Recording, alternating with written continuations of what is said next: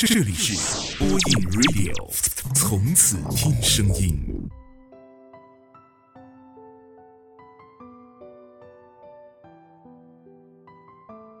嘿，你还好吗？欢迎来到播音 Radio，我是丹丹，我在福建，祝你晚安。临近春节，又一波朋友步入了婚姻的殿堂。我们都到了二十七八岁的年纪，父母也跟着着急起来。面对七大姑八大姨的催婚，你都有什么样的经历和应对招式呢？可以在文章下方留言，一起来说说你的故事。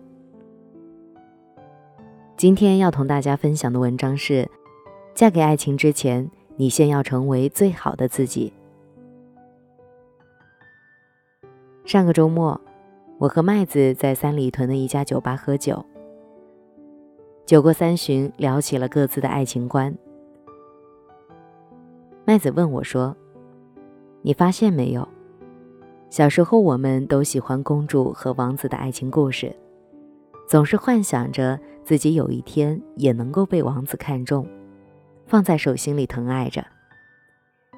但是后来，随着时间的推移，我们却越发的觉得那不现实，并不是因为我们长大了，而是因为我们清醒了。我们明白了，我们不是被命运选中的灰姑娘，可以毫不费力的嫁给爱情。我们只是普通的女孩，要嫁给爱情，就必须不断的完善自己，给自己增加内涵和高度。让自己能在爱人面前不自卑、不露怯、不去想配不配。麦子说这段话的时候，眼睛里有坚定的光。她跟我说，她一定会好好努力，做最配得上她男朋友的那个人。麦子和她的男友是在朋友的聚会中认识的，玩游戏的时候，他们两个被分成了一组。麦子是个游戏白痴，导致他们两个不停的输，男生就一直被罚喝酒。要是其他人遇见麦子这样的猪队友，肯定早就发飙了。可是男生却一直笑呵呵的，一句抱怨都没说。不仅如此，还一直不停的安慰麦子，不要有压力。麦子从没见过这么有耐心的男生，所以。后来男生追求她的时候，他真的是比中了大奖还要开心。可是在一起之后，麦子发现男生比她想象中的还要优秀很多。明明和她差不了多大，但是工资却是他的五倍多，身边也总是人才济济。男生第一次带麦子去参加朋友聚会的时候。麦子真的是如坐针毡，满屋子的精英人士张口闭口都是投资，就只有麦子自己是公司的小职员儿还很知足的每天混吃等死。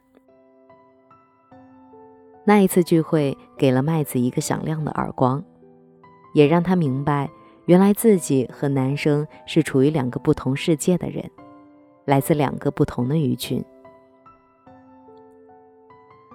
没和男生在一起的时候，麦子和大多数的人一样，大学毕业之后随便找了个能够养活自己的职位，十年如一日的做着相同的工作，拿着不多不少的工资，过着差不多的日子。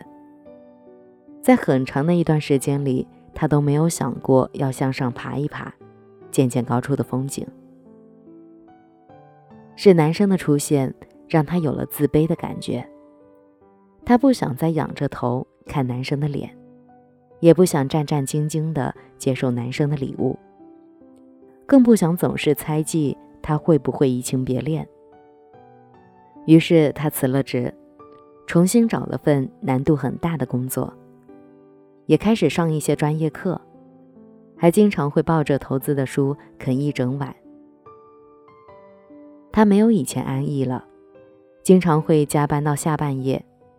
但是他的进步很大，得到了老板的赏识，也涨了一些工资。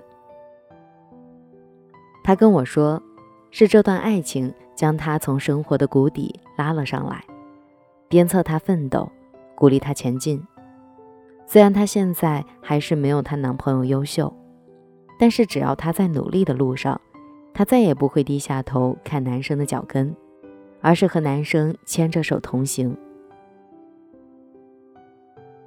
我相信这世上所有的女生都想一下子钻进爱情的怀抱，嫁给爱情。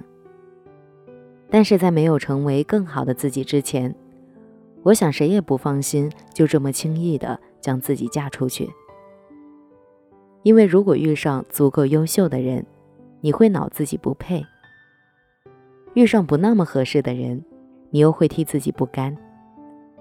所以，还是好好的完善自己吧，趁着年轻，再好好的拼一把，为自己的未来添砖加瓦，给自己赚一个更好的前程。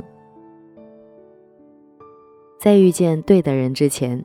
能够先遇见最好的自己，在爱人之前，能先有爱人的底气。这样，在下一次爱情来临的时候，你大可不必慌慌张张，因为你已经成为最好的自己。好了，今天的节目在这里就结束了。我是丹丹，祝你晚安。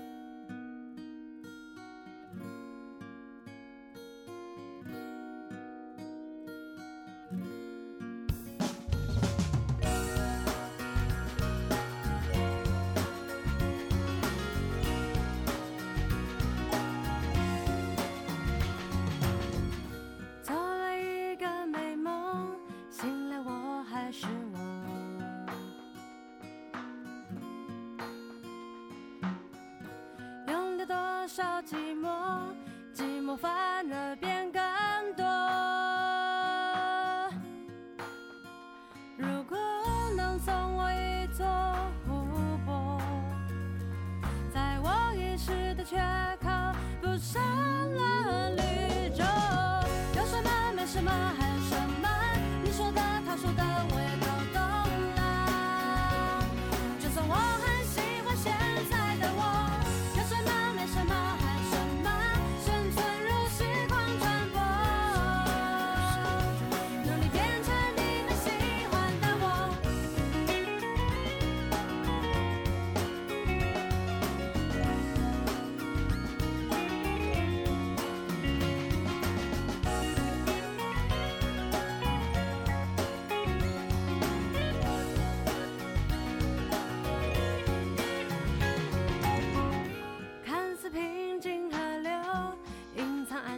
雄。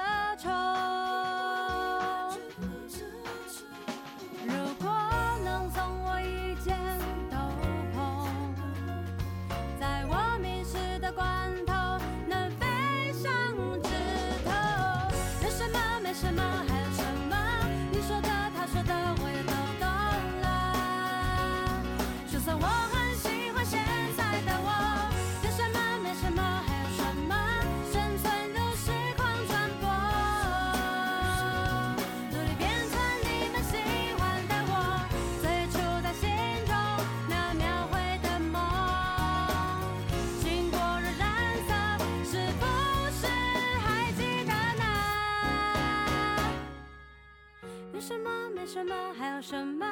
你说的，他说的，我也都懂了。就算我很喜欢现。